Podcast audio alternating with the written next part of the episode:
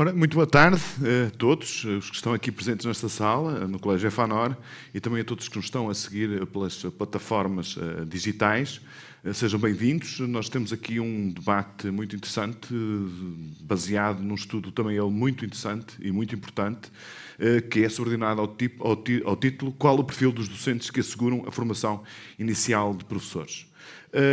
Vamos ter aqui, uh, depois de um vídeo que veremos já imediatamente a seguir, vamos ter aqui uma conversa e um debate, uma discussão uh, sobre as conclusões e sobre as propostas deste, deste estudo, uh, para o qual contamos com a presença do professor David Justino, que é membro do Conselho Consultivo da EduLog. Boa tarde, professor. também aqui neste, nesta, nesta sala da professora Carolina Leite, da Faculdade de Psicologia e Ciências da Educação da Universidade do Porto, que é a, culpada, a grande responsável por este, por este estudo. Antes de mais, parabéns, senhora professora, eh, e muito bem-vinda também. E depois eh, temos eh, também, à distância, a Cláudia André, que é deputada do, do PSD. Boa tarde também. E o João Teixeira Lopes, que é professor universitário, sociólogo e, enfim, eh, quer a Cláudia André, quer o João Teixeira Lopes, são pessoas que, evidentemente, têm reflexão produzida sobre estas questões da educação. Antes de entrarmos na nossa conversa, eu pedia, por favor, a vossa atenção para vermos este vídeo que está aqui preparado.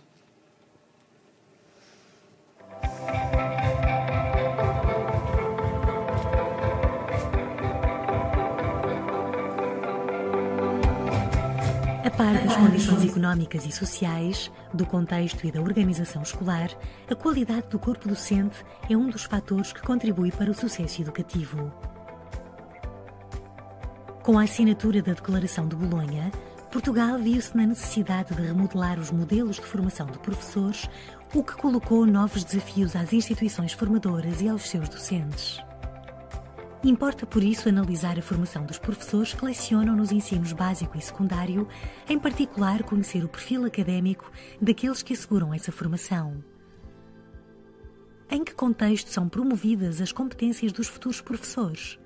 E que características académicas e profissionais têm os docentes que asseguram a sua formação? Qual o perfil dos docentes do ensino superior que asseguram a formação inicial de professores? O mais recente estudo do EduLog procurou caracterizar o corpo docente que assegura a formação inicial de professores. Em Portugal, existem 148 cursos, entre mestrados e licenciaturas, acreditados pela Agência de Avaliação do Ensino Superior, que preparam os professores para a lecionação nos ensinos básico e secundário. A formação de professores nos primeiro e segundo ciclos do ensino básico é, na sua maioria, assegurada pelos institutos politécnicos públicos, tanto nas licenciaturas como nos mestrados. Mas são as instituições públicas de ensino superior universitário que garantem a quase totalidade dos cursos de mestrado que habilitam para a docência no terceiro ciclo de ensino básico e no ensino secundário. A análise incidiu sobre 1.736 currículos de docentes que asseguram um total de 2.878 unidades curriculares. Destes, mais de dois terços lecionam em instituições do ensino superior público. Tanto no subsistema de ensino universitário como no politécnico, é o género feminino mais representado, correspondendo a cerca de dois terços do seu corpo docente. Do ponto de vista da qualificação, o doutoramento é o grau académico predominante e a maioria destes docentes possui formação académica ajustada à natureza das unidades curriculares que lecionam. Ainda assim, um terço não tem formação no ramo educacional e os perfis académicos são desajustados à natureza de algumas componentes de formação. São principalmente os docentes em início de carreira que asseguram estes cursos e são poucos aqueles que têm experiência nos ensinos básico e secundário. A ligação a centros de investigação é várias vezes referida nos seus currículos, mas na maioria dos casos não há indicação quanto ao tipo de pertença nem à participação em projetos, sendo reduzida a referência a publicações de artigos científicos ou de cariz didático. Os estudos de caso realizados através de entrevista a coordenadores dos cursos e professores cooperantes, permitiram identificar alguns outros aspectos com relevância para a formação inicial de professores. A distribuição do serviço docente nem sempre é assegurada pelos coordenadores dos cursos. Em regra, nas instituições de ensino superior privado, são as direções que a asseguram, enquanto nas instituições públicas são os departamentos ou outros órgãos similares. Ainda que as instituições de ensino incentivem, a falta de tempo e a amplitude de tarefas são os principais entraves ao envolvimento dos docentes em atividades de investigação. É reconhecido o papel das escolas e dos professores cooperantes que recebem os futuros professores. Ainda assim, é evidente a necessidade de um reconhecimento formal da figura do professor cooperante e a clara definição de critérios do exercício desta função. Perante esta realidade, que medidas devem implementar as instituições de ensino superior para melhorar a formação dos futuros professores? Como melhorar a formação inicial de professores?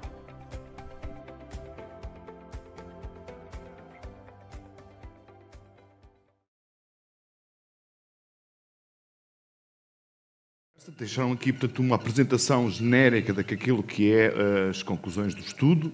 Uh, deixaram aqui, ficaram aqui também algumas perguntas relevantes para o futuro próximo.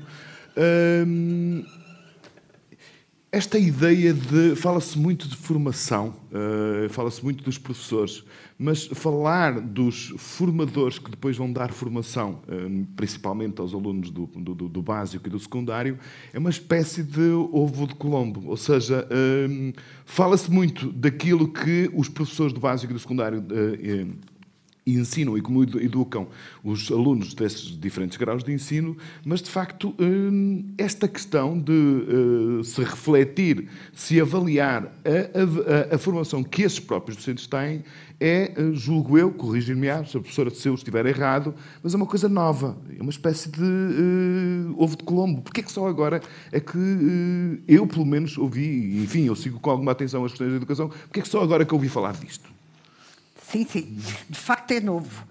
Uh, e pode, eu interpreto essa pergunta como porquê é que se lembraram desta pergunta de pesquisa? E não, não é? antes. Porque é que sendo esta uma questão sim, tão sim, relevante, sim. porquê é que não se falou disto antes? E porque, um, ehm, porque de facto, uh, vários, várias publicações, vários estudos, por um lado mostram a importância da qualidade e do perfil dos professores, formadores dos futuros professores, para a qualidade do ensino, para a melhoria das aprendizagens, para se conseguir que a escola cumpra o desígnio da inclusão, da democracia, da igualdade de oportunidades de sucesso e não apenas de acesso, etc, etc.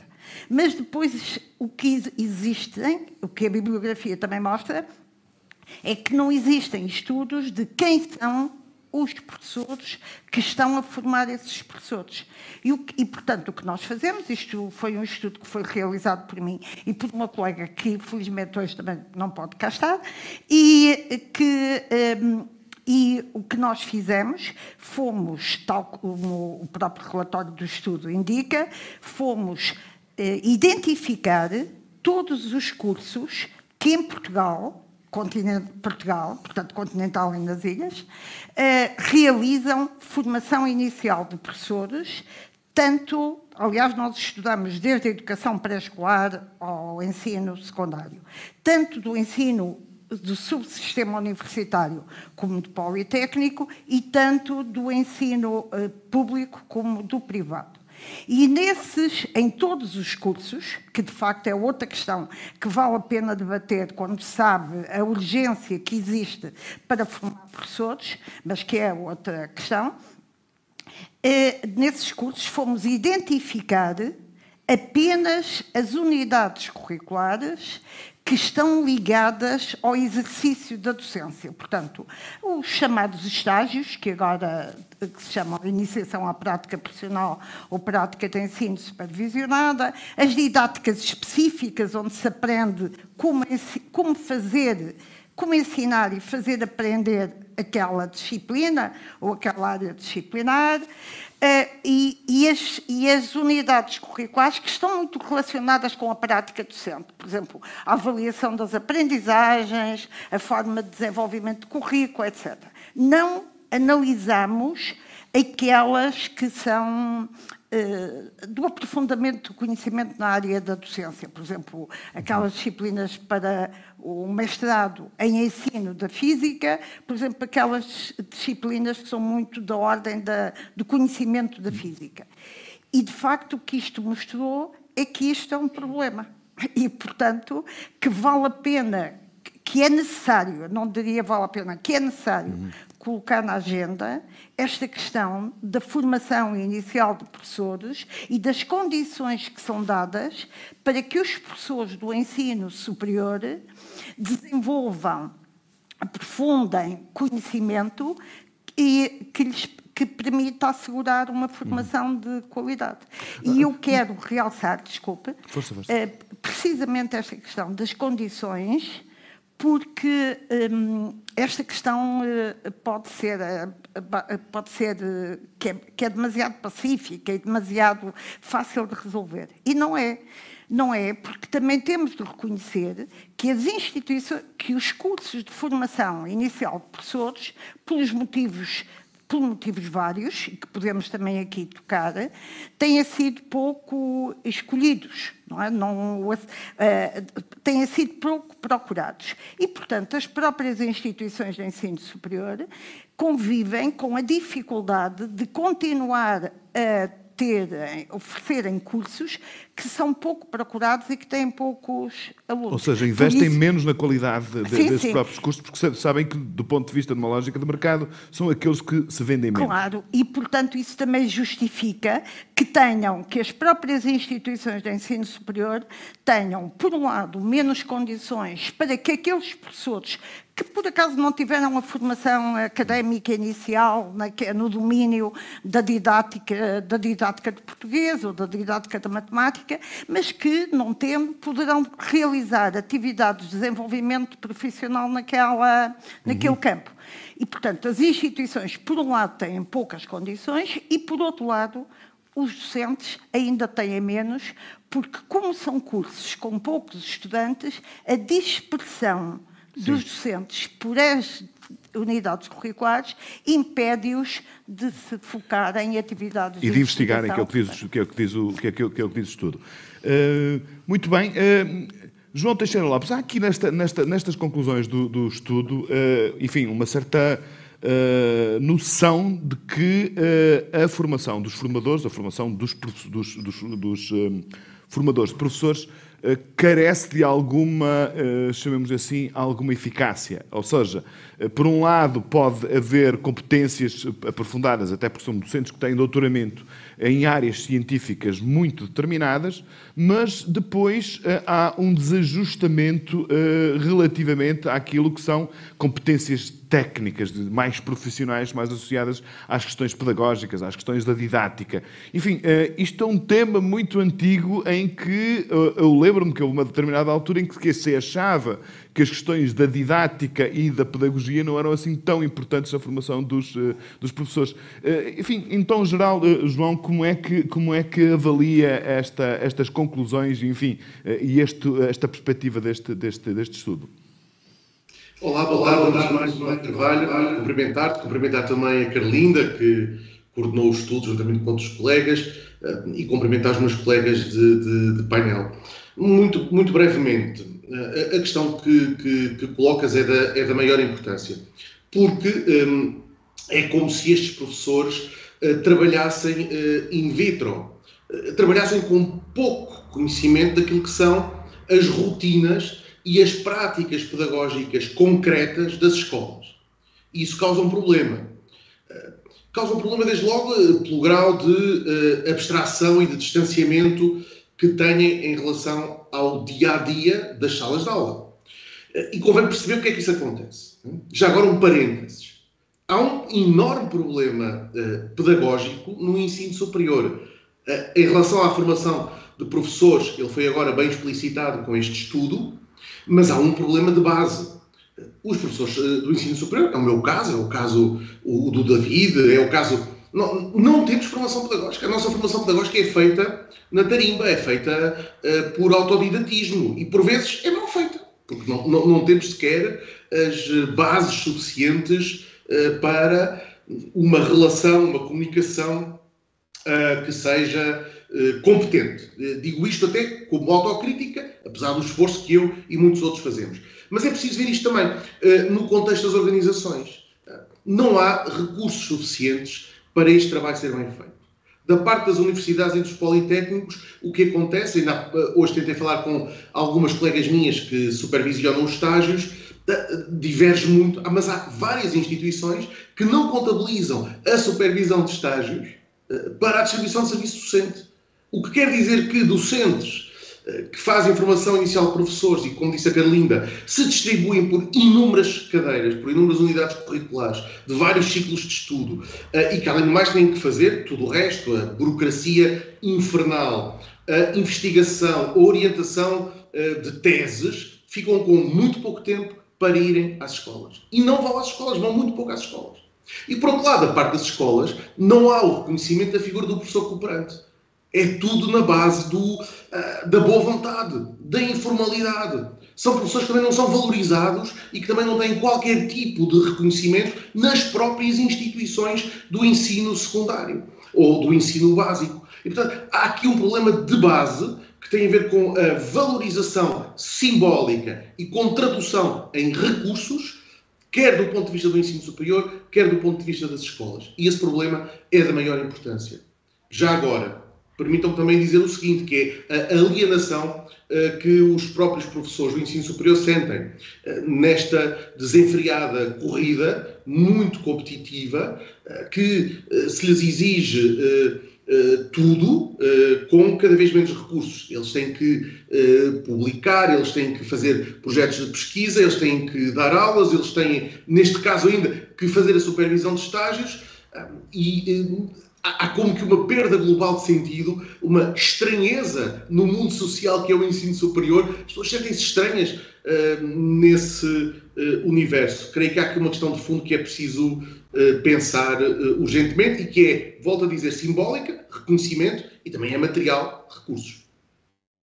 Muito bem. Eu, eu tinha aqui uma pergunta também para, para, para a Cláudia André, eh, que tem a ver com o seguinte. Uma das, dos focos deste estudo diz que, enfim, e também já foi aqui tocado, quer que pela professora Carlinda, quer pelo professor uh, João Teixeira Lopes, que tem a ver com o facto de poucos, muito poucos professores que formam professores eh, terem dado aulas no ensino básico e no secundário. Como é que se resolve isto? Fará algum sentido uh, exigir ou, enfim, criar qualquer tipo de uh, carreira na qual quem quer ser uh, ou quem vai ser professor, de futuros professores, tem que passar por esta, chamemos assim, triagem de saber quais são as circunstâncias e a natureza própria da docência nestes, nestes graus de ensino? Fazia sentido que só pode ser ensinar os futuros professores quem tem conhecimento daquilo que é a realidade das escolas. Isto é possível? Faz sentido? Bom, eh, muito boa tarde a todos. Congratulo o estudo que é extraordinariamente pertinente e, e completamente necessário e muito útil uh, e cumprimento todos os meus colegas de painel. Uh, se faz sentido, uh, com certeza que não podemos generalizar a todos os casos, nem podemos generalizar, nem devemos generalizar a todas as carreiras. Eh, agora que temos a noção e a certeza de que este distanciamento, sobretudo no universitário, no subsistema universitário, esta grande distância entre a prática pedagógica do professor do básico ou secundário e o professor da, da, da universidade ou mesmo do Politécnico, também é um terço dos professores, penso eu, que, que estão, estão, também longe ou não têm sequer um ramo educacional, portanto, juntando estes dois fatores, é realmente preocupante. Uh, mas julgo que neste momento uh, temos muitas razões para, para perceber, uh, e sobretudo também graças a este estudo, que é urgente dar uma maior atenção à formação inicial dos professores. À formação inicial dos professores, não só pelos professores que formam professores, como também a própria falta de professores no ensino básico e secundário, eh, que aqui acaba por ter a consequência de uma maior ou de um menor investimento sobre eh, as práticas pedagógicas e as práticas de investigação dos professores que formam futuros professores. E esta, eh, esta valorização tanto de, dos professores praticamente do ensino superior até ao, ao pré-escolar, esta valorização de todos os professores uh, tem que ser repensada, tem que a preocupação sobre uh, esta temática tem que ser recentralizada, sobretudo nas duas tutelas, na, na tutela do Ministério da Educação e na tutela do Ensino Superior, uh, até porque sabemos que um, o professor é um agente de mudança, é fundamental para inovar a sociedade portuguesa e a falta de professores no básico secundário no presente também condiciona e agrava e, e, e põe em questão uh, um futuro próximo, uh, o sistema de educação, o sistema educativo num futuro próximo. E, portanto, é urgente investir na formação de futuros professores, é urgente investir uh, na investigação e, e dar condições aos professores do ensino superior para produzir investigação nas práticas pedagógicas, em novas metodologias adaptadas às exigências digitais, às inovações que são necessárias obrigatoriamente às didáticas específicas, tem que existir uma, uma abordagem uh, na, na, na, questão comportamental, porque os professores que neste momento chegam ao, ao ensino e os que já lá estão têm problemas com a indisciplina dos alunos e uh, há necessidade de repensar todas as metodologias para que o ensino básico e secundário seja, uh, consiga inovar. Uh, para bem do futuro de Portugal, porque sabemos que os homens de amanhã estão hoje na escola. E por isso há a preocupação, e é preocupante ao analisarmos as conclusões deste estudo, eh, precisamente porque percebemos que há um menor investimento dos professores que estão na área educativa, as instituições de ensino superior, como diz o estudo, a maioria dos professores são auxiliares ou, ou adjunto conforme o subsistema, eh, também percebemos que há uma reduzida oferta ou, ou nenhuma oferta para as vagas de progressão na, na carreira destes profissionais, um, e o estudo diz-nos que, um, enfim, há uma, uma, uma reduzida uh, relevância uh, no processo de desenvolvimento profissional dos professores, ou seja, o que se pede aos professores do ensino básico e secundário. Uh, há uma grande preocupação com o desenvolvimento profissional dos professores no ensino básico e, e, e, e secundário, mas, no entanto, depois constatamos que esta relevância ou que esta identificação nos professores do ensino superior, aqueles que formam estes professores, não têm no seu currículo esta, esta eh, enfim, mais este critério. E, portanto, é, é, é importante que percebamos que enquanto não encararmos a educação, seja a nível superior para formar professores, seja básico secundário para que, este, para que os frutos desta formação nas IES sejam profícuos no ensino básico e secundário e na preparação dos nossos alunos, é realmente preocupante, eh, as conclusões, são realmente preocupantes as conclusões deste estudo eh, e leva-nos, no fundo, a, considerar com preocupação que temos que rever e repensar urgentemente a formação inicial de professores. Já lá vamos e tocou aí numa questão que, enfim, que a professora Carolina também aflorou muito ao de breve que eu gostava de colocar eh, à professora David Justino, que é eh, ao fim e ao cabo, isto tem aqui um caráter estrutural. Eh, da última vez que nós estivemos aqui, tivemos a discutir também um outro tema muito importante, que foi a questão da importância de um bom professor. Eh, que, de facto, os resultados de um bom professor, de um professor motivado, competente, são, de facto, decisivos. Eh, e pegando, enfim, naquilo que estava aqui a dizer a sua deputada, eh, isto é um problema estrutural. Não se valorizam os bons professores, eh, genericamente as classes docentes não têm sido valorizadas, logo há menos procura, logo a qualidade da sua formação é descurada pelas próprias instâncias do ensino superior que têm essas incumbências. Portanto, temos aqui uma espécie de pescadinha de rabo na boca. Como é que se começa a quebrar um ciclo destes? Eu julgo que temos que ter uma visão integrada de todo o processo de formação e de desenvolvimento profissional. Ou seja, se nós vamos começar a pegar nisto às fatias, formação inicial, depois eh, profissionalização, depois desenvolvimento de carreira, etc., eh, nunca teremos o a, a grande imagem que é necessário ter disto. E, portanto, nessa perspectiva, e eu tenho que refletir aqui um bocadinho aquilo que foi a preocupação do Conselho dos Membros do Conselho Consultivo, do EDLOG, foi precisamente dizer nós estamos aqui perante um problema que tem que se pegar de qualquer maneira. É? E, portanto, nada melhor que pegarmos a partir da própria formação inicial. E julgo que ainda há mais trabalho para fazer sobre uh, esta caracterização de como é que está a ser feita a formação inicial de professores. Eu não estou a dizer que isto está mal. Uh, a gente ou está mal, ou está bem, ou, ou entramos no 8 e 80. Não, é? não. Eu acho que nós uh, registámos melhorias eh, relativamente até a formas tradicionais de formação de professores. Hoje, um professor que tem três anos de primeiro ciclo, mais os mestrados de ensino, etc., já tem um nível de formação muito avançado e, portanto, não vamos também entrar em dramas relativamente àquilo que são os professores.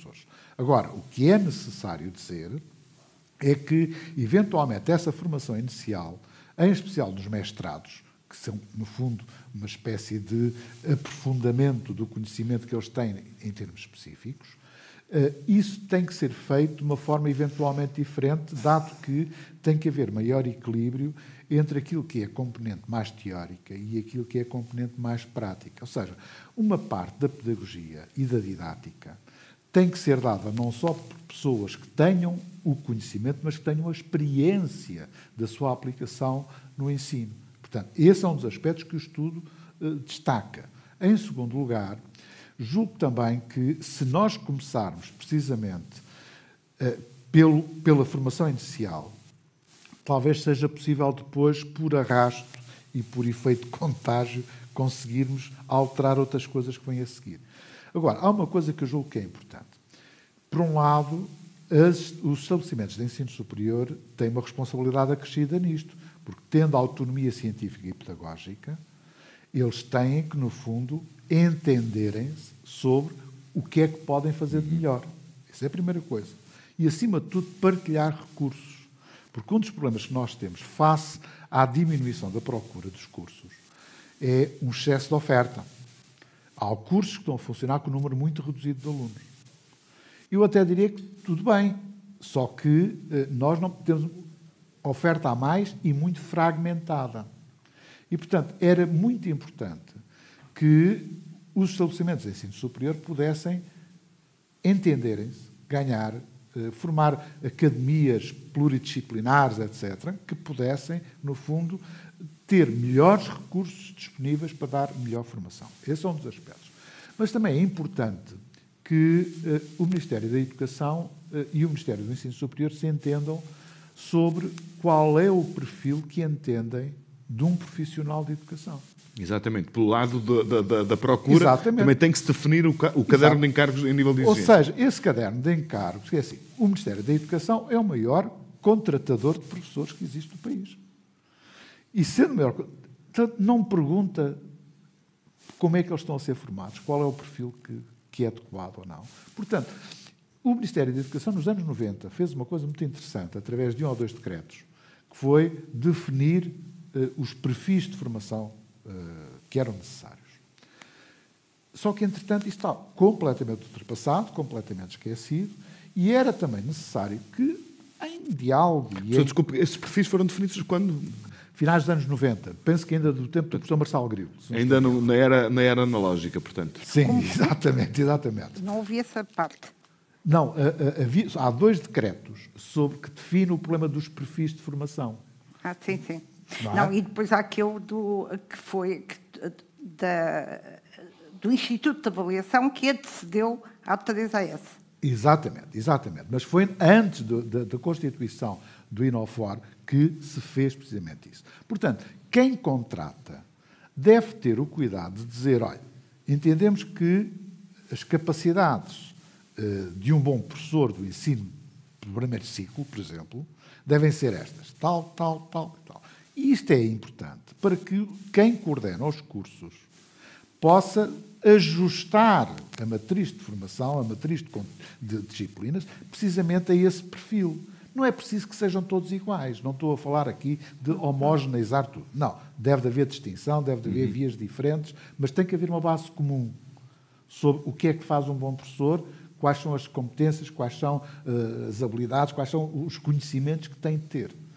Isso é uma das coisas. Em segundo lugar, eu julgo que era muito importante que um professor também tenha uma formação geral, quer dizer, não, não deve ser só técnicas. Há uma formação geral, para além da formação científica, deve ter uma formação geral, de cultura geral. Por exemplo, nós na bocado estávamos a falar, é importante, por exemplo, ter conhecimento, por exemplo, ao nível da psicologia cognitiva.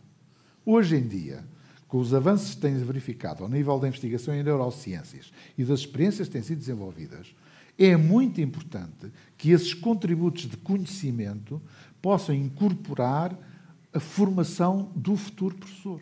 Não é? O mesmo direi, quer dizer, é bom que um bom professor saiba o mínimo de como é que evoluiu a educação ou saiba alguma coisa do que é a lei de base do sistema de ensino. E um bocadinho de informática, já agora. Oh, e o caso das, das novas tecnologias, que esse ainda é o caso mais gritante. Porquê? Porque as novas tecnologias têm uma didática própria. Ou seja, eu não posso utilizar as tecnologias em sala de aula como eu utilizo em casa ou como eu utilizo. Não. Tem que haver. Há uma didática própria para utilizar as tecnologias digitais. Como é que eu faço? Como é que eu não faço? Porque é que eu testo e não testo? Quer dizer, e quando entramos no domínio da avaliação, como é que se elaboram uh, os instrumentos de avaliação? Como é que se diferenciam e diversificam instrumentos de avaliação? Uhum. Tem, como é que se aferem esses instrumentos? Como é que se testam?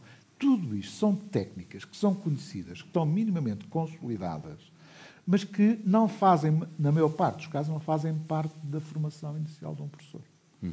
Portanto, o que é que nós, eventualmente, a leitura que eu fiz do estudo da professora Carlinda, coordenado pela professora Carlinda, é que nós temos uma dimensão teórica que prevalece, enquanto a componente de indução prática está, tem sido desvalorizada. E, acima de tudo, a parte específica das didáticas e da pedagogia, etc. Quer dizer, gestão de conflitos na sala de aula. Eu já andei a fazer esse exercício já há uns anos, contava, nomeadamente quando estava no Conselho Nacional de Educação, e, na verdade, é uma matéria que só um ou outro é que tem. Não é algo que eh, seja ensinado. E eu não estou a dizer que é só na área da psicologia. Não, não. É, há técnicas para isso. E, portanto, é neste contexto que eu julgo que as matrizes curriculares deveriam ser repensadas. Não é, não é necessariamente, quer dizer, não estou a dizer que estão mal. Só estou a dizer é que temos que encontrar novos equilíbrios. Porque e haver alguns, alguns reajustamentos. E não esquecer o seguinte: estes cursos e estas matrizes foram pensadas tal como o recrutamento de professores para formarem professores, quando o sistema de ensino estava em expansão. Era daquela altura, onde na altura eu passei no Ministério, em que os alunos ainda estavam no último ano e já queriam garantir entrada direta para o sistema, quando haveria um excesso até, havia professores a mais na altura. Isto não foi, uhum. foi há 20 anos. É? Ora bem, o problema é que o contexto inverteu-se completamente. Nós agora temos, estamos em risco de falta de professores. Sim, sim, faltam 34 mil portanto, até, até, até 2030, temos, segundo. Temos que pensar muito seriamente nesse contexto. Uhum. E, portanto, isso também é, é uma oportunidade. A nova geração, sim. que vai ser uh, muito precisa, pode-se, uh, todo, todo esse sistema pode ser repensado já a, a pensar nas melhorias do futuro. Uh, mas há aqui uma coisa que eu, que eu gostava de perguntar, professora Carolina, que, é, que tem a ver com as necessidades uh, uh, das didáticas específicas em concreto são, isto é uma pergunta, mais prementes no primeiro ciclo do que, imagino eu, no 12 ano, do que no secundário. As componentes científicas serão mais necessárias, pergunto eu, no secundário do que propriamente no, no primeiro ciclo. Ou seja, nos diferentes graus de ensino, este problema tem diferentes incidências e tem diferentes respostas. Eu já lhe vou responder e vou dizer que é importante em todos os níveis de ensino, até no ensino superior. Não é? é ver toda a questão das didáticas. Sim, sim, o que as didáticas são completamente distintas. Nós também temos estudos. É, na formação de educadores também. Sim, sim, sim. Pré-escolar claro, e creche. É, de educadores, é, para o sim. Mas agora, antes de lhe responder, vou dizer que, embora não exista um perfil de professores a formar, eh, detalhado, a legislação que temos do sistema educativo português aponta para uma dimensão social, uma democratização que tem de ser tida em conta. Fala, refere o perfil do aluno ao final da escolaridade obrigatória, ressalta, e se cá estão professores presentes, sabem isto, ressalta a importância dos professores serem, dos futuros professores serem formados, não apenas para o ensino de uma disciplina ou de, uma, ou de uma área, ou no primeiro ciclo, se for generalista, mas também para eh, intervirem ao nível da cultura institucional, da relação com as famílias. As famílias, e o, para o João eh, Teixeira Lopes esta questão é muito eh, eh, presente e tem, aliás, participado em bastantes no, no, na reflexão sobre esta temática. A questão da relação com as famílias, os modelos de formação que nós temos, hum, eu não digo que, que ela não está presente, mas fragiliza, não é? Nós, neste estudo, também fizemos entrevistas tanto a diretores de curso como a professores cooperantes. E os professores cooperantes, quer dizer, os professores dos ensinos básico, da educação da infância, de professores do ensino básico e do ensino secundário, têm um papel extremamente importante na socialização com, a, com o que é ser professor para estes estudantes futuros professores. O que é, em muitos dos casos, este tempo é muito limitado. E eu eh, quero apanhar uma, re, repetir uma das questões que o professor David Justino disse, que é assim, não vamos pensar que está tudo mal, porque não está, de facto. Nós, felizmente não está, e felizmente os colegas que estão nas escolas e que também são de instituições de ensino superior sabem que não está tudo mal. Portanto, e, e dessa não é a intenção do estudo. O estudo é alertar para problemas e, e, por acaso, quando nós começamos a realizar o estudo, ainda não tinha sido feito aquele estudo que mostra que dentro de oito anos o sistema educativo vai precisar de 34 mil professores e que há um conjunto muito grande de professores que se vai aposentar. Sim, mas, professora, mas independentemente, eh, eh, eu gostaria que, de, de, que para responder essa minha pergunta, mas só aqui uma, uma, coisa pelo meio. O que é que está bem? Eu não vi uh, nada que é que no estudo que diga assim, na formação de professores, uh, está, há isto que está bem. Olha, do ponto de vista, nós, aliás, pretendemos fazer muitas recomendações para o Ministério da Educação, para o Ministério do Ensino Superior, para a Agência de Avaliação e Acreditação dos Cursos de Ensino Superior e para as instituições de ensino superior. Porque, de facto, esta é uma problemática que interessa tanto que é muito premente para o Ministério da Educação, para estas quatro instituições, já para não dizer aos próprios formadores de professores. O que está mal é que a profissão docente dos ensinos, educador de infância, educador, eh, professores do ensino básico e secundário, está desvalorizada. E o, a progressão na carreira é dificílima, não é aliciante. Aí a representação social que há uns anos foi feita dos professores do ensino básico e, e, e secundário contribuiu para degradar a, a, a, imagem dos professores e, portanto, é, é, não é um curso que é. Eh, veja que quando se procura aquele estudo da OCDE 2018, disse-nos, para vergonha nossa de Portugal, quem eram os estudantes que procuravam o ensino superior. Claro que isto não se pode generalizar. Felizmente, nas entrevistas que nós fizemos aos diretores de curso, há muitas instituições que têm, recebem uh, estudantes, futuros professores, que têm classificações elevadas. Mas, apesar de tudo, a dificuldade de arranjar um lugar efetivo e, a, e, a, e, aquelas imagens que nós todos recebemos nos princípios dos anos escolares, que os professores têm de fazer deslocar, sabem, dois dias antes, para onde é que se têm a deslocar, muito longe. A, dificuldade de arranjar um horário uh, a tempo integral, que, que assegure o vencimento. O próprio vencimento, a progressão da carreira, etc., etc., contribuíram para isto. Portanto, isto é um problema.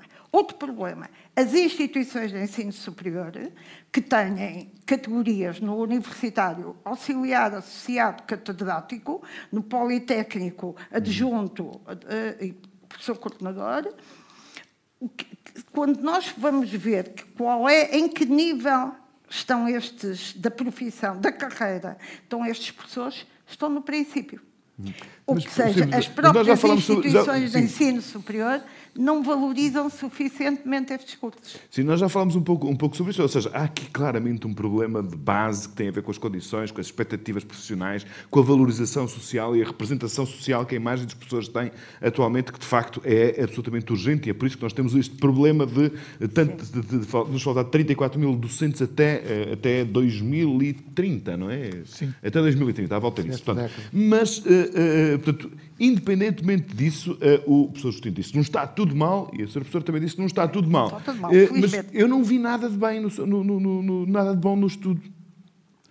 O que, é que, o que, é que, nós olhamos para, para, este sistema todo e, portanto, lendo as questões principais das suas conclusões, eu muito sinceramente que fico eu, mais pessimista olha, do que o professor David Destino e mais pessimista. Eu, eu fui formada para ser professora, eu fui professora de Ciências e Matemática antes de entrar no ensino superior.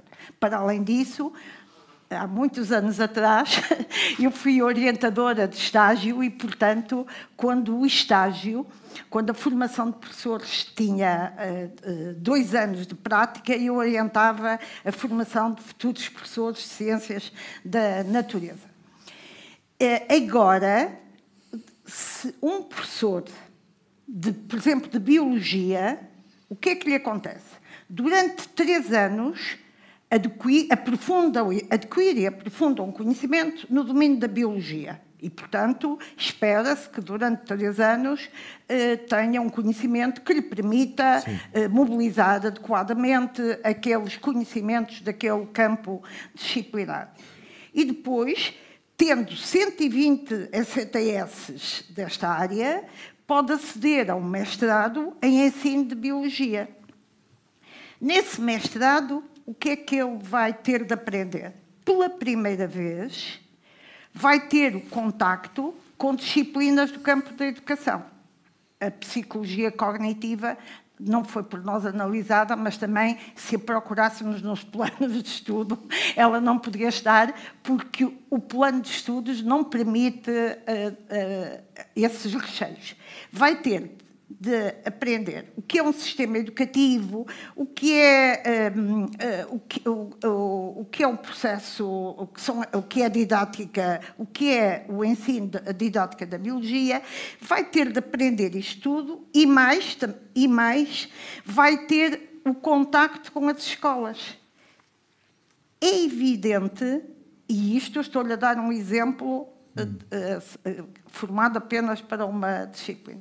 É evidente que isto é, é, fragiliza, não é? Não, claro que eu não posso pensar que está tudo mal se eu associar, como há pouco o professor David Destino referiu, se isto for associado, por um lado, com uma formação, com um, um trabalho de indução, nas escolas, com uma formação contínua, etc. Porque todos nós sabemos, eu quando fui formada, eh, não era uh, tão uma professora tão qualificada do ponto de vista da prática e do exercício da docência, como depois fui ao longo, da, do, ao longo do exercício da profissão. Uhum. E, por acaso, e eu devo dizer que também quando analiso isto, é evidente que tenho em conta a, a minha experiência de vida, porque, porque, por acaso, embora naquele tempo não houvesse... Uh, eu tive a sorte de ser incluída Sim. em comunidades que permitem isso. Sim, as exigências profissionais eram completamente diferentes nessa altura, é. mas há aqui só Olha, uma coisa que... Lado, sabe, por outro lado, eh,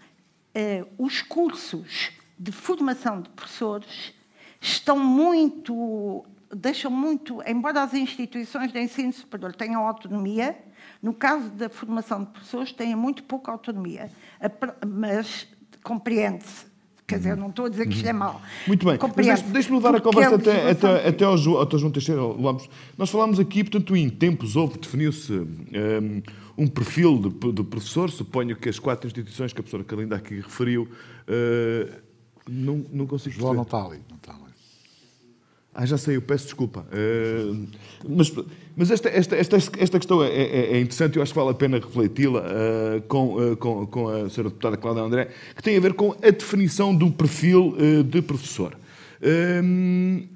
eu fico, tenho, tenho a ideia que se juntarmos três pedagogos, três especialistas na área da educação, vamos ter ali três perfis diferentes de, de, de professor. Como é que se encontra aqui um denominador comum uh, que seja capaz, portanto, de um perfil de professor que seja minimamente consensual e a partir desse perfil que se consigam influenciar, portanto, as formas como as, os estabelecimentos de ensino superior estão a organizar a formação de professores. Bom, hum, este, este, o Decreto-Lei 240 de, dois, de agosto de 2001 Uh, define, uh, e passo a ler, o perfil geral de desempenho profissional do educador de infância, dos professores de ensino básico e secundário, uh, e, portanto, é publicado, entretanto, este perfil, que, e no final refere, também deve ser, entretanto, seguir de, de orientação e de documento orientador para a certificação dos cursos, agora a A3S. Portanto, este, este perfil existe, um, depois, a dada altura, deixem aberto a criação de perfis específicos conforme as disciplinas, ou seja, e, e, bem, portanto, a parte mais específica, mais científica, mais técnica, as tais didáticas específicas e pedagógicas mais práticas, que devem resultar também conforme algumas disciplinas, ou seja, a forma de trabalhar uh, o corpo humano uh, ou a ciência será certamente diferente da forma de trabalhar a língua portuguesa. Portanto, um, deixem aberto e o que está e o que ficou em falta e depois acabou por não ser uh, publicado são os perfis específicos das áreas disciplinares, apesar de existir depois o 241, que esse sim fala do perfil geral do professor do pré-escolar e do primeiro ciclo. Portanto, são, são dois decretos-lei que ficaram por aqui e não uh, continuaram as, as, outras, as outras áreas disciplinares, as outras áreas de qualificação. Uh, mas em 2001 tínhamos um mundo completamente diferente do que temos hoje. Uh, portanto, passaram, passaram 20 anos e é evidente que este perfil geral tem que ser repensado e revisto. Não significa com isto que o que aqui está esteja mal, poderá estar desadequado ou a necessitar de uma atualização, dadas eh, aquilo que tínhamos que estivemos a falar até agora, nomeadamente a necessidade de novas práticas pedagógicas com a questão do, do digital, as, as, didáticas específicas precisam de ser revistas, esta investigação que é fundamental existir e, e o estudo alerta para isso, portanto há aqui uma frágil ligação entre os centros de investigação e os professores e os projetos que estes desenvolvem na investigação, os professores de, de, de formação inicial. Portanto, é, é, fundamental investigar estas áreas e depois, com elas e bebendo nesta investigação, atualizar e repensar um, este perfil geral uh, de professores. Uh, repare, é, é, importante, sobretudo, para que a A3S também depois possa, digo eu, uh, e julgo que seria pertinente, pensar uma renovação das metodologias, das competências, para uh, surgir, um, quiçá, um referencial para as instituições de ensino superior. E, e com estas estamos a falar de, de, de, uma, de, uma, preparação e de uma renovação de metodologias e de competências para os professores, do, de educadores do pré-escolar até os professores do ensino superior, ou seja, há uh, uma necessidade de repensar uh, e como dizia o professor David Justino, tem que ser algo integrado e que uh, venha, uh, portanto, pensado de raiz e não podemos uh, ponderar a hipótese de começar a casa pelo telhado. Com a falta de professores, certamente, de alguma forma, terá de existir uma nova atração para que os professores ou para que os alunos que neste momento estão no secundário se interessem cada vez mais pelos cursos de formação de professores.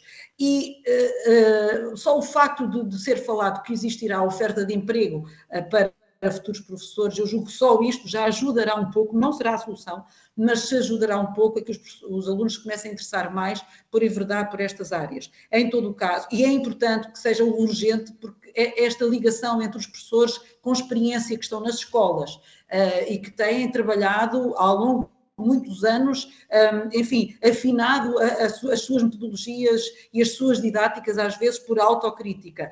É importante que este legado passe para novos professores e para os futuros professores, portanto, é urgente resolver esta questão. E depois, com isto também, a questão do, do, do enfim, do, do perfil uh, geral de desempenho do, do professor é, uh, concordo será difícil encontrar uma atualização consensual, em todo o caso, eh, se centrarmos as coisas ehm, na, na, na, na, melhor, eh, no melhor desempenho dos professores nas escolas, se o grande interesse for este, se, grande, se, se o grande objetivo for o melhor desempenho, o ainda melhor desempenho dos professores que vão ou até os que já estão nas escolas, um, penso que não será e não poderá ser, certo, impossível de conseguir um consenso e de melhorar, não digo de alterar de raiz, mas de melhorar, de atualizar, é muito mais uma questão de atualização uh, deste, deste perfil geral de desempenho quando profissional. Fala, quando fala em consenso, quando fala em consenso, está a falar também de consenso político. Acha que era fácil haver um consenso político eh, entre os principais partidos no sentido de fazerem disto uma espécie de eh, exigência nacional? Uh, repare, se nenhum partido quiser interferir uh, ou doutrinar uh, o ensino, portanto, influenciar com a sua ideologia esta criação de, de, do perfil geral, se nenhum partido quiser fazer, eu penso que o consenso é possível. Agora, se, enfim, começarmos a querer, enfim, influenciar estas, estas diretrizes que se querem muito mais técnicas e, e, pedagógicas, se as quisermos influenciar com a ideologia e a doutrina de alguns partidos, dos partidos, sejam eles quais forem, aí não haverá consenso e serão difíceis os consensos, como é, é evidente. É uma excelente pista para, para, para, para a pessoa do David Justino. Isto é possível fazer disto uma coisa com aridez ou com, se quisermos, com a segura da técnica despida de doutrina ou até de ideologia? É, até porque eu julgo que não tem que haver consenso político sobre isto. Não quer dar. Ou seja, isto é uma matéria eminentemente técnica e de base profissional. Se, na verdade, nós pomos depois as diferentes concepções partidárias sobre isso, quer dizer, os partidos representados na Assembleia têm sempre a hipótese de avocar à discussão um documento qualquer. Agora, não é necessário que um documento deste passe na Assembleia da República. É uma, é uma iniciativa do próprio Ministério. E, portanto, o que é que é necessário? Não é muito difícil. Se os outros países conseguiram, porque têm perfis de formação e perfis de, de, que estão definidos e que estão, alguns deles, muito, atual, muito atuais, porque é que nós não vemos conseguir? Nem que seja a copiar. Uhum. É? Agora, Mas, era porque, bom enfim, que nós há, adaptássemos um bocadinho isso. Como disse é? há um bocado a professora, eh, para, para, para, definir, ou para terminar, ou para, uh, pelo menos com, com, com, o poder de parecer na definição do perfil do professor, temos quatro ou cinco instituições logo. Sim, sim. É, é, mas, mas de é qualquer maneira, difícil, é?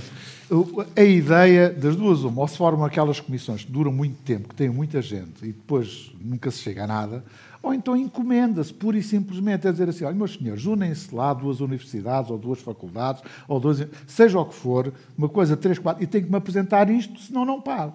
Não é? É uma coisa tão simples quanto isto. Agora, há uma outra coisa, mesmo que nós trabalhemos os perfis, que eu não sei se a professora Carlinda, e é uma pergunta que eu lhe deixo, mas uma das coisas que eu tenho notado, ao nível, não só na formação de professores, é noutros cursos, hoje as faculdades têm um número inusitado de professores convidados que são pagos à hora. E que são pagos, ou seja, aquilo que era uma coisa, era às vezes muito difícil entrar para a docência no ensino superior. O que é que se está a fazer? É que o aumento da oferta de vários cursos está a conduzir ao recurso a professores doutorados convidados, com professores auxiliares convidados, que são pagos em função do número de horas que dão. E no caso dos ramo, do ramo de ensino acontece muito isso, eu pelo menos conheço em várias faculdades que é isso que acontece. Portanto, estamos no fundo, a, a, a ideia da precariedade que existe no ensino básico e secundário, com inusitado número de professores contratados, que andam sempre mal às costas de um lado para o outro, não é só no básico e secundário, no ensino superior também já tem disso. Sim. É? E, portanto, é óbvio também que muitas vezes, quando não se valoriza precisamente a, a formação dos novos professores como cursos que sejam cursos respeitáveis, entre aspas, não obstante eu acho que eles são respeitáveis, mas quer dizer, mas tem que haver essa valorização, porque se na verdade se a procura tende a diminuir, o diretor da faculdade, ou o conselho científico, etc. Não, o que é importante é os outros que nos dão mais receita ou que nos dão mais alunos, ou seja, isto é que não pode acontecer. É, ou seja, a visão utilitarista, não é? Uh, digamos que os melhores vão para os cursos que têm, são mais rentáveis, não é? Uh, o caso da educação não pode passar por uma coisa destas. Mas passa muitas vezes, isto é uma passa, pergunta, passa, passa, muitas vezes, e passa também muitas vezes pela situação de vamos criar lá este curso, ou vamos manter este curso porque é fácil. Exatamente. Exatamente, são cursos de papel e lápis. É sempre a velha ideia do curso de papel e lápis, não é? Agora, isto era possível uh, dar uma pequena volta nisto se, vamos admitir, Universidade Nova, o Politécnico de Setúbal, mais a Universidade de Évora, pudessem, por exemplo, formar e juntar os seus recursos que têm, que são escassos, para poder formar, em vez de ser 10, pessoas, 10, 10 alunos num lado, mais 10 no outro, mais, formar 20 ou 30 alunos como deve ser. Uhum. Portanto, ou seja, as, uh, temos que deixar a dimensão paroquial e regional do, da oferta de ensino superior, porque foi isto que aconteceu. Praticamente todos os politécnicos, todas as universidades, etc., quiseram ter uma oferta alargada de formação de professores, enquanto estava a dar. Deixou de dar, entre aspas, não é? Sim. Ou seja, havendo uma diminuição da procura, vão ter que se entender, não podem continuar a ter uma oferta segmentada tal como ela existe. Portanto, vão ter que se entender. Eventualmente será. A Évora poderá privilegiar mais as ciências da natureza, uh, Lisboa poderá privilegiar mais outro tipo de. Quer dizer, não estou a dizer que tem que haver uma especialização obrigatória, mas era bom que uh, diferentes, os diferentes estabelecimentos de ensino se comecem a ter um perfil de especialização orientado para determinadas áreas do conhecimento e da docência e da formação. Não é? Uhum. Eh, porque não se pode ser bom em tudo, não é? Então, que sejamos bons em áreas. E as pessoas também. E isso vai permitir o quê? Vai permitir um reconhecimento social da qualidade de quem é lá formado. Agora, se mantemos uma estrutura de oferta que é idêntica àquilo que era há 20 anos atrás, quando, na verdade, a, a conjuntura era diferente, completamente diferente, ah, então é natural que depois caem todos. É? Sim, mas, mas isso, em termos práticos, produziria pouco resultado, porque eu, eh, que sou professor formado na melhor escola, na melhor universidade do país, na formação dos professores, depois entro no sistema público e isso não me traz dividendo absolutamente nenhum. Pois, mas é que o sistema público vai ter que alterar também isso. Vai, vai ter que alterar o acesso, vai ter que alterar a profissionalização, vai ter que alterar a carreira. Uhum. Ou seja, porque se uma carreira para uma determinada profissão não é atrativa e não é transparente na forma como as pessoas progridem nessa mesma carreira, e então não é uma profissão atrativa. Sim. E, portanto, se querem tornar a carreira de professor atrativa, não é só o problema de pagar mais. Às vezes não, o problema não está no pagar mais. Está em traduzir-se em estabilidade, respeito, reconhecimento social, que são muito mais importantes às vezes que o próprio salário. Agora, se o salário também for valorizado, porque o grande problema nas progressões é que as pessoas começam com um nível relativamente baixo, eventualmente nos escalões mais superiores são uh, remunerações mais altas, só que o problema é lá chegar. Sim. Nunca mais. Não é? E este é que é o problema. Então, para as pessoas ficarem sempre a marcar passo nos primeiros escalões, as pessoas dizem, não, tenho mais que fazer, vou fazer outra coisa. Claro, e principalmente numa altura em que o mercado de trabalho, para, quem, para, para várias, várias áreas de qualificação, eh, está muito mais exigente. Não é? Eh, bom, nós temos eh, dois minutos para uma reflexão final para cada um. Então, se me der. Se eu... Dois minutinhos, sim, para uma reflexão Parece, final. Até a relação. É, nós colaboramos, e eu e o atual secretário de Estado do Ensino Superior colaboramos com o Conselho Nacional da Educação a um pedido que foi feito pela Assembleia da República sobre a questão do acesso à profissão. E, e, e por exemplo, nós estudamos alguns países europeus, utilizando alguns critérios que agora não vou estar aqui a explicar, mas que eram critérios que nos pareceram associados com a inclusão, a qualidade, etc. E, e por exemplo, na Finlândia, que é um, se ouve tanto falar, é, é, há muito mais candidatos do que lugares e, portanto, aceder à profissão docente é prestigiante, é quase um prémio. Nove em, em cada cem. Claro, em Portugal é, é, não é. Por outro lado, e porque não quero de forma alguma aqui deixar a ideia de que as instituições de ensino superior não fazem nada, por exemplo, a pergunta que me fez há pouco, da, relacionado com as didáticas e ainda mais grave, uh, com a supervisão pedagógica, a percentagem que ali falaram de um terço é mais grave, é de meio de 50 e tal por cento nas universidades e no Politécnico também. Portanto, ainda é mais grave. Apesar disso, o que nós analisamos foram a situação de partida. Eu conheço, de, de, nas, nos outros contactos, nas entrevistas, algumas universidades clássicas em que os docentes correspondiam a. foram professores de linguísticas que não tinham nada a ver com a educação. Alguns professores realizaram de uma universidade clássica, não é? Porque normalmente há esta imagem que as universidades clássicas são mais fechadas. Realizaram atividades de desenvolvimento profissional no domínio da didática, no domínio da supervisão pedagógica. Portanto, quando, quando nós apontamos estes problemas, é para incentivar as instituições de ensino superior e os outros a seguirem bons exemplos que a, também a encontrarem caminhos. Muito bem. Por uh, outro lado, a precariedade de emprego, a precariedade uh, de emprego no ensino superior, também felizmente é um dos itens que é avaliado pela Agência de Avaliação e Acreditação Superior. E se acontecer aquilo que o professor David Destino disse, é porque as instituições estão a enganar a agência de avaliação. Porque um dos critérios que é avaliado é a estabilidade do corpo docente e a possibilidade de recursos que tenha. Apesar de tudo, tem de se reconhecer que algumas instituições, principalmente do interior, a situação é mais grave do que os dados mostram, porque alguns daqueles cursos Sim. Eh, estão acreditados, mas não funcionam.